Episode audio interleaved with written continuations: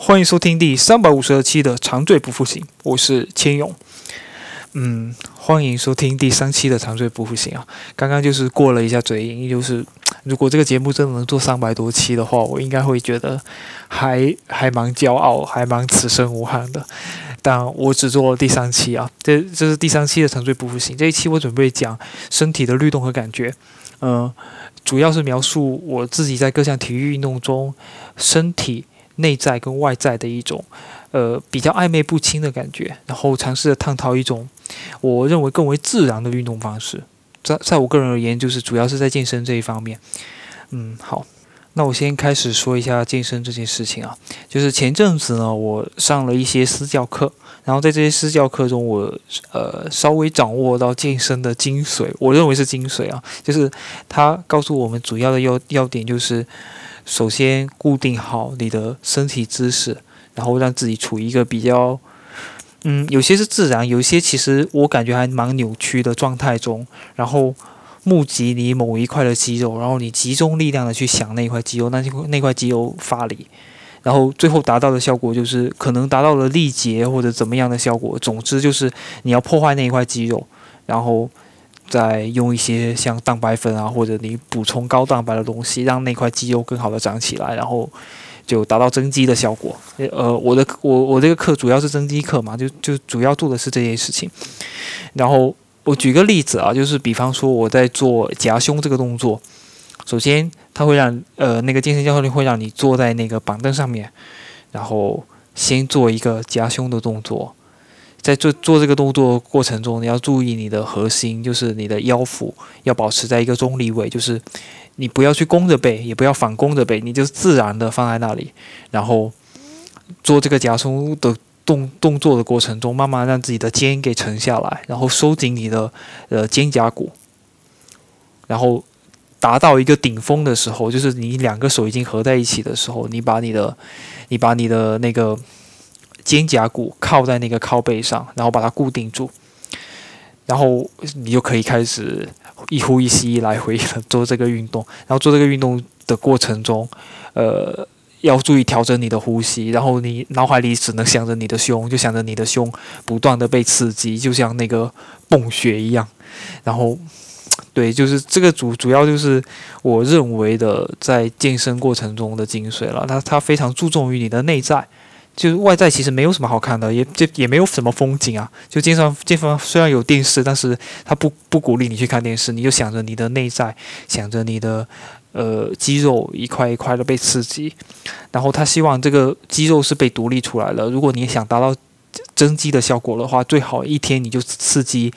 这么集中的一大块肌肉。比方说，你今天你就呃做胸的部分，明天你就做肩的部分，这样子独立的刺激一块肌肉。嗯，然后，呃，在上完了这些这些私教课之后，呃，恰巧有一次机会，我跟朋友去，呃，参加了一个徒步活动。其实我之前是本来是没有参加过这种徒步的活动的，然后，呃，其实也是蛮小白，我真的也是什么都不懂。但是在整个过程中，呃，其实还蛮受到冲击，就是他的。呃，关于整个运动过程中、活动过程中的的感觉跟健身其实是完全不一样的。就是如果采取健身的思维方式去做徒步这件事情，呃，首先我觉得是不合适的。就是我在这个整个过程中其实是是有受到一些折磨，就是因为呃，我非常注重自己的呼吸，非常注重自己的内在，会非常注重自己的肌肉，然后。这个徒步过过程大概有二十公里吧，就是有点，其实说实话有点超出我我当时刻自己的一个第一次徒步的这个这个范围。然后在爬山的过程中，我就看着这一座前面有一座山，我慢慢的往上面爬，我的大腿非常的酸，然后我感觉非常的累，后面水都有点不太够，我感觉非常的渴，天气非常的热。然后大中午我非常的困，就大概是这一种所有的消极的情况一时一一时向你扑过来的时候，你会忘记去观察周围的呃很好的风景，你也会呃没有力气跟周围的人就跟你的伙伴聊天，你就沉浸在那种非常累的感觉中。但是因为那种健身的思维模式让你非常注重内在，所以在整个过程中，其实我还蛮受折磨，就没有感受到太多的乐趣。所以我我就我开始在想啊，这两两个运动是不是本来它就注重在不同的地方？比方说健身更注重内在。就是往内的，然后呃，徒步这件事情更注重向外的外在的部分。然后在思考了这件事情之后呢，呃，有一次我去跑步，我就尝试了这两种策略。其实按照以往的策略来说，我我在户外跑的时候，我都会呃，因为。从小就被灌输了说慢跑的一种一种稳定的方式，因为其实我小时候慢跑还还跑得蛮蛮差的，但是就会有人告诉你说你要尽量控制在，呃三步一呼吸，就是像。大概是这种 这种状况中，所以我会努力的让自己调整在三步一呼吸的的的一个节奏。然后，如果有时候我累得有点喘不过气，就是两步一呼吸的时候，我会尽量的让自己舒缓一下呼吸，调整下来，就稳定一下自己的节奏，让自己又回到那个三步一呼吸的节奏。但是，这个调整到这个状态之后呢，我就会开始陷入一种。你整个跑步的过程中，你只会注重到你自己内在的情况，然后你就会太过于，呃，去放大你自己的每一个疲惫的细胞的感觉，就是，呃，比方说你在跑一段路，你感觉很累，然后你就会在在想，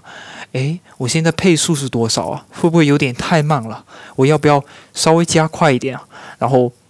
诶，就是就是我大概会会一直在想着这些有的没的东西。甚至我也想想着说啊，好累啊！如果现在能够快点跑到那个红绿灯点，然后刚好是红灯，刚好可以停下来休息那么一下，还真好。就大概会一直在想着这些东西，然后，然后我就觉得，嗯，可能我可以调整一个方式，以一个呃我在徒步过程中应该采取的。更加对外的方式来面对跑步这件事情，就比方说，我不我不去控制呼吸了，它乱就让它乱，就我我尽量让我的精神分散，我尽量看着周边的事物，我尽量不要想着说我的目标是多少，我的休息的点在哪里，我的数据是多少，我现在跑出了多少的配配速，就是当我喘不过气来的时候，就那就喘不过气啊，那就。就继续跑下去啊，没没所谓，就是你只要不不去想你的脚，你就不会停下来。然后，呃，有有时候就是在在这个跑的过程中，当然偶尔会有一些，呃，逼迫你，呃，打打回原形，想到一直在集中精力想着你内内在的事情。比方说，呃，我跑着跑着，我发现自己有点鼻塞。这个 鼻塞这件事情，它就是有点内跟外的分界，你知道吗？你就是鼻膜的那一层突然塞住了。然后按理的方式就是你要努力去呼吸，你要把这个比赛的把它控制好，你才能回到原来的节奏。但是在当下，我的我就在感受着前面吹来的风，我就感受说，哇，这阵这这阵风吹过来，刚好我的鼻塞就通了。不是说我自己主动的呼吸让它去通畅，而是说这阵风风过来刚刚好就通畅了。然后我就努力的忘记了自己的身体，我就是。诶，周围好神奇哦，就是这样子在跑，然后我也我也不注重那个效果，不注重我跑了多少，但是事实证明，这个跑完之后我没有感觉到太累，可能是因为整个过程中我比较没有注重在我自己的身体上，我没有感觉到太累，然后呃跑出来的配速其实有点超出我之前的成绩，所以我感觉忽忽略到身体之后，跑步似乎才真的成为一件还蛮快乐的事情。对，这是这是这三件事啊，让大概让我稍微有找到这种感觉，说是不是有些运动它是更注重内在的，有些运动更注重外在，然后有一些呃，对，大概是这样子。然后我然后我再提两个运动啊，就是有一个是拳击，拳击我觉得是一个跟这两种运动都不一样的。它首先它不是注重外在的所有，它只是注重注重外在的一小部分区域，就是你想着你前面的那个敌人。你就是你现在无论做什么姿势也好，无论你的身体痛不痛，什么都不要紧，就是内在也不太重要。你就是想着打倒他，然后你的姿势你看起来是怎么样都不要紧，你只要呃选一个动作能能让你最大最大程程度的发挥你的力量，然后把它把把它打倒，只要做到这一点就 OK 了。这是我稍微学到的一一点啊。那你可能集中力量的部分，就是就是你又不是分享精神的，你又不是集中力量在想着你的肌肉，你是集中力量在想着你面前这个人，你就是要打倒他。这可能是另外一种方式啊。但是当然我尝试的不多，但是我觉得说。呃，如果尝试着去打拳击，可能是超脱我之刚刚提到的这两种方式的另外一种方式，就可能还蛮有意思，可以尝试。那相比较呃拳击这种，你的所有的目标、所有的集精神跟注注意力就集中在面前的这个你的敌人身上之外，我还想提到一个运动，就是就是骑行。哎，其实其实它不只是骑行本身啊，就是所有的那种长途跋涉，可能我我认为可能包括徒步或者包括马拉松，其实也有这一类的感觉，就是你做的所有的事情，就是你整个过程中，你不只要考虑到。当下的，或者是面前的，或者是你内在外在的感觉，你可能要注重更长远的一个东西。你要分配一点精力给你接下来的的的路程，因为这整个整个运动过程是非常长久的。它不是说你现在可以耗费你所有的体能来做当前这件事情，那可能之后的路程你就呃会呃根本就没有精力，没有办法去分散去做。那我我想分享就是我之前去呃在台湾做了一次。呃，环岛的骑行，就是这个骑行。首先，我我是会定目标的，这个目标就是每天大概骑一百公里，然后每天大概骑到哪一个点。然后，嗯，首先我本来自己也没有做过专门的训练，而且我本来也是一点经验都没有。然后加上我就是独自上路，所以到后期其实，嗯，在整个过程中其实还经历过蛮多次情绪稍微有点崩溃，然后到后期。就最后那么两三天的时候，就非常想快速结束我自己的这段旅程。然后我在我在后面，我骑在路上，基本上基本上，其实其实大概按照教程来，就教程里面跟攻略里面讲的方法，呃，大概的休息节奏。我是大概知道的，他也不能，你也不能频繁的说，每到一个点你就想休，想停下来休息。但是到后面，其实整个人的体能跟不上。我我是基本上每一个 Seven Eleven 或者每一个全家，我都会，我会我都会停下来，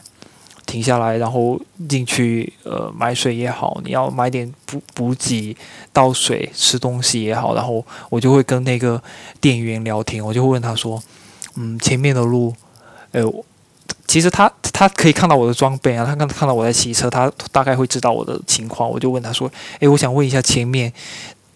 是上坡路吗？前面大概会 会路路况好走吗？”就就就我经常会问这个问题，基本上每一个点我都会问这个问题，就是有点要预估你前面的这段路的下一个目标的感觉，嗯。做这件事情是不是是不是好了呢？就是要不要集中注意力去想着把你的精力分配到前面那段路？这件事情我到现在没有定论，但是在做这件事情的过程中，嗯，我会感觉到，可能如果你一味的想着你前面的路的话，可能会失去掉你当下的快乐运动的过程，就是会失去掉当前呃风景。突然带给你的感受，就是，就是整个这个骑行完成了之后，我回忆起来，当然是我我会有很多收获了。那然而且我也感觉到这次旅程是非常的让我感觉到充实跟快乐。但是这个快乐是在于我完成了它的成就感，还是在这个过程本身？我现在有点回忆不起来。对，就是，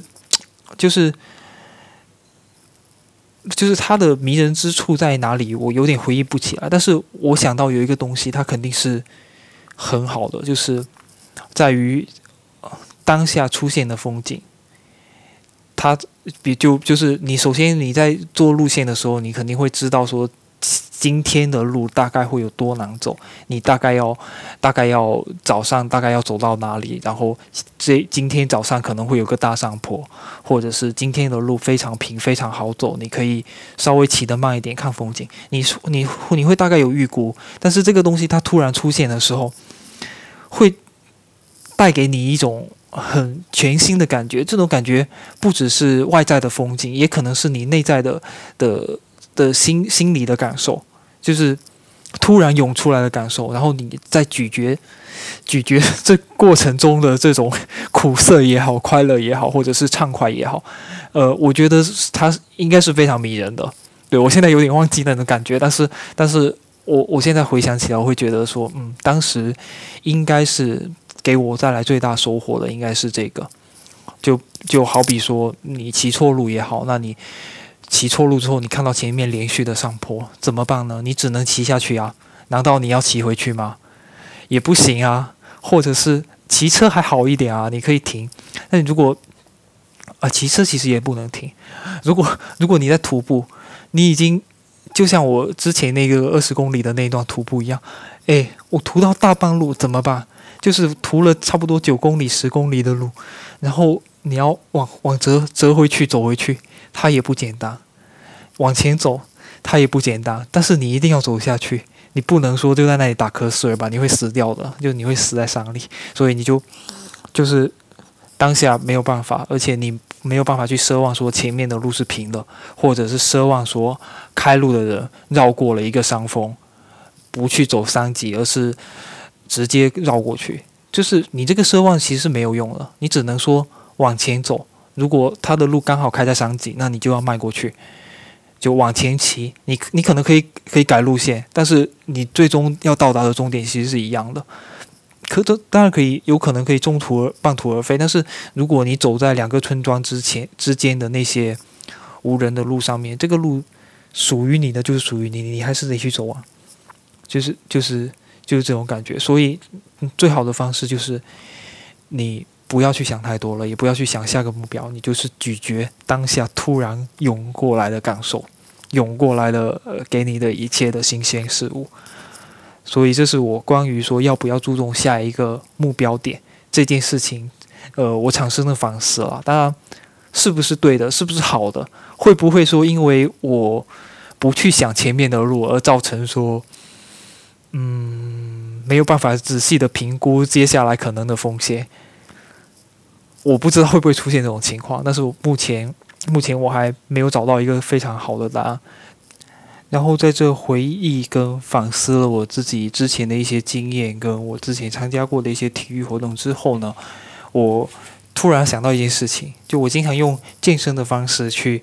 非常注重呼吸，非常注重内在的去做一些运动，呃，但是它真的合适吗？就是我突然觉得好像它不适用于就健身的这种非常注重内在呼吸跟内在肌肉的一些。方式不适合大部分运动，那么会不会健身本身它就是一个非常扭曲的一个变态产物呢？就是我我我突然回忆起我健身教练跟我讲的讲的一些教诲啊，他就他就跟我说，嗯，你一周要来个四到五次吧，然后你最好每一次都做到力竭，做到力竭之后呢？你回去可以多喝一些像蛋白粉之类的补剂。他给了我这三点教诲啊，然后我现在回思回想起来，我觉得这三点就会教诲挺挺可怕的。首先第一点啊，他跟我说你一周要来四到五次。哎，运动，我们平时做什么运动会做一周去到四到五次？除非是那种专业的、非常职业的训练。什么运动会要求你一周去四到五次？然后？然后可能每一次也要花一个多小时在在在这个事情上面，然后他会觉得说，嗯，你为了达到效果，你就是得这么做。首先这件事情就很奇怪，这个就先不说。第二个是他说要做到力竭，嗯，当然很多运动我们也是追求一种呃达到极致的极限的效果，就比方说。呃，你去做做极限运动也好，你去做做一些突破你身体潜能的、突破你身体的极限的一些呃，达到你的就是去 reach 你的潜能的之类的东西，这些东西都嗯可以给给你带来一些巅峰的体验，或者是呃一些成就感跟突破。当然，你如果去健身房，你举一块两百五十公斤的铁，可能也能达到又是力竭又是。很快乐的这种效果。但是如果让你举一个非常轻的东西，举两百五十次，举到举到你的手，呃，没办法动，然后你你从这里达到的力竭，我觉得可能没有办法达到那种快乐运动的效。至于第三点说的，我就觉得更加的玄乎了。他跟我说回去喝运动补剂，这个就就会让你感觉到，天哪，我们到底是在做什么样样的一种运动啊？这种运动，它首先它用用的是你平时不会做到的一些动作，去锻炼一些，呃，好像平时对于我们的整个身体来说并不是非常重要的那些肌肉，然后。一直在追求说形，就是一直在追求形体美，然后通过破坏你的肌肉组织再去修复跟强化它。哎，这是什么运动啊？这个这个东西它真的自然吗？它真的健康吗？它真的会让你呃，在整个过程，我不是说成就感哦，就是在整个过程中，它真的会让你快乐吗？就我很质疑这一点啊，说，然后我就会觉得有一个偏见。我可能这可能是偏见，我觉得说，现在目前健身房的呃固定器械运动，大部分可能是过分追求形态美的变态产物。就是健身并不等于健美，就是健美是一项竞技运动嘛。那这项竞技竞技运动，它是呃面对一些职业的选手，这些选手可能确实是需要靠补给，需要靠。呃，每一个动作都做得尽善尽美去完成的一完成的一个东西。但是如果我们是日常的，只是想要身体健康，呃，安安稳稳，可能平时形态更就是看起来更加的挺拔也好，更看起来更加的呃健康也好，我觉得并不一定要靠这种方式吧，对吧？所以我自己我自己所想的，呃。我自己可以去做健身，但是我不会过分的去追求说我要减脂，我要去纠正体态，我要去塑形，我要去增肌。我不会强制的说我一定要通过健身去达到这些，去达硬要去达到这些的运动，我觉得有点像是美学的追求，它不是健康，它也不能作为说一一种纯粹的运动。纯粹的运动本身，我觉得应该是怎样的？就是。它的核心要义可能是，可能是快快乐健身，然后，哎，讲的很虚，然后，然后我自己希望通过健身跟通过我刚刚说的其他的种种的活动，达到的一种，达到的一种什么状态呢？就是首先我对自己身体的律动非常的熟悉，然后我可能可以注重外在，我可以可以注重内在，我可以注重眼前的敌人，我可以注重长远的路线，注重什么都好，但是。在所有的过程中，我都可以寻找到，就是在寻找我自己的身体的潜能，然后感受到我肉体的力量与爆发，然后我能够控制我的机体，然后更重要一点是，我能够让我的肉体跟我的精神同样的保持一种警觉跟敏锐。嗯，说起来非常的高大上啊，就是我们通过运动可以做到的点非常多，呃，但。当然，其实运动是一件非常的，在我们的词汇表里面，它是非常的积极、阳光、正面的。所以，如果假设说你的你在运动中不是很快乐，或者你的表现并不是很好，其实基本上也不会有什么太大的不好的地方。但是，如果我们把能把其中的这些精神和跟我们在其中学到的东西应用在病痛方面，就病痛其实也是跟身体强相关的。如果能应用在那个方面，那我感觉可能会很受用，就是因为你非常能够控制你的机体，非常能够控制你自己的意念跟感觉。那如果在遭遇了病痛或者是什么的方便，这种不好的东西，可能呃 会有奇效。就是我举一个例子，就是前阵子有一次我去拔智齿，就其实我已经非常多年没有做过这种像拔牙这种活动，所以这。就就当然是会紧张的，然后在整个拔牙的过程中，那个医生就一直在跟我说：“你要放轻松，呃，不要去想他这这个事情，他一点都不痛之类。”他一直在跟我说，但是你就张大了嘴巴在那里动也不能动，也不能说话，然后他就一直在往你嘴里，首先打了个麻药，然后就在在你嘴里锯来锯去。就是拿一种东拿拿各种工具在在在干活的时候，你怎么能够不去想它呢？就是你很自然的会紧张，那紧你一紧张其实会也会干扰到医生去动这个手术嘛？那我当时立马就想到了这些种种的例子，然后我就想说，那我转移一下注意力，我把我的注意力放在另外一个地方。但是我躺在那里，我又不能动，所以我就一直在想我的左腿，我在想我的左小腿，我在想象我在蹬地，然后我就集中集中我那个左小腿的肌肉，就我把我的注意力放在那里，自然而然你就会就会你的嘴啊，你的口腔就会放轻松，所以我觉得 这可能也算是一种算是一种应用吧，就是就我觉得可能还蛮有蛮有效的，然后。其实就是通过这样子种种的训练，我觉得可能可以达到自己的心理暗示跟催眠自己的一些一些办法吧。虽然它可能也不是一个非常重要的对对于一个人非常好的办法，因为清醒其实也很重要。但是有时候催眠自己，我觉得可能也蛮好的吧。这个就先不多说。然后，然后我再拔高利益再讲一下另外一件事情啊，这件事情。就是我，我最近在翻书的时候看到《科技之巅》里面讲的一个麻省理工科技评论，二零一六年度的十大十大突破性技术之一，有一个叫做 DNA 应用商店。其实它是一个 DNA 测序的一个公公司，它呃做的一个项目。这个项目大概是讲的就是说，嗯。他帮你的 DNA 做，他他他帮你做一次 DNA 测测序，然后他开发了一个应用商店。呃，有很多的人可能会会做那个 DNA 序列对应的那个基因特征嘛，然后这个东西它其实是不断挖掘、不断往下深化去做的，然后有可能会慢慢发现越来越多的 DNA 序列对应的特征，然后这些特征可能是以前没有发现过的。那它的数据库里面可能保存了你的基因组，那你的基因序序列会在它的那个数据库里面。只要你在这个应用商店里面花上五五美元、十美元，反正你买了这个应用，它就会帮你去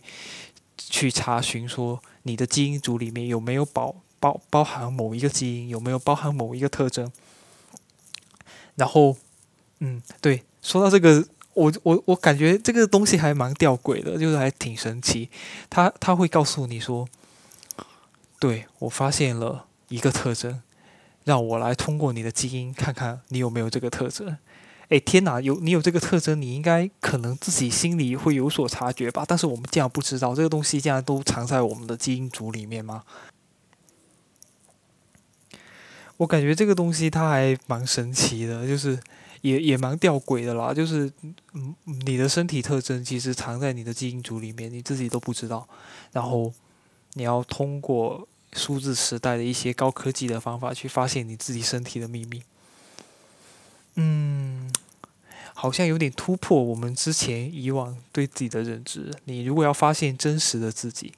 发现最好的自己，发现更好的自己，你要通过呃你的基因组哦，就是不能。往往内挖掘，你要去去查基因组，这个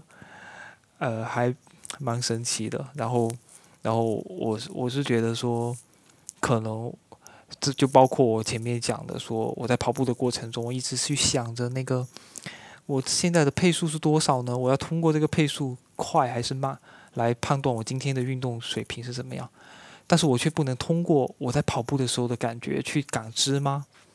我我我觉得我觉得不尽然啊，我们可能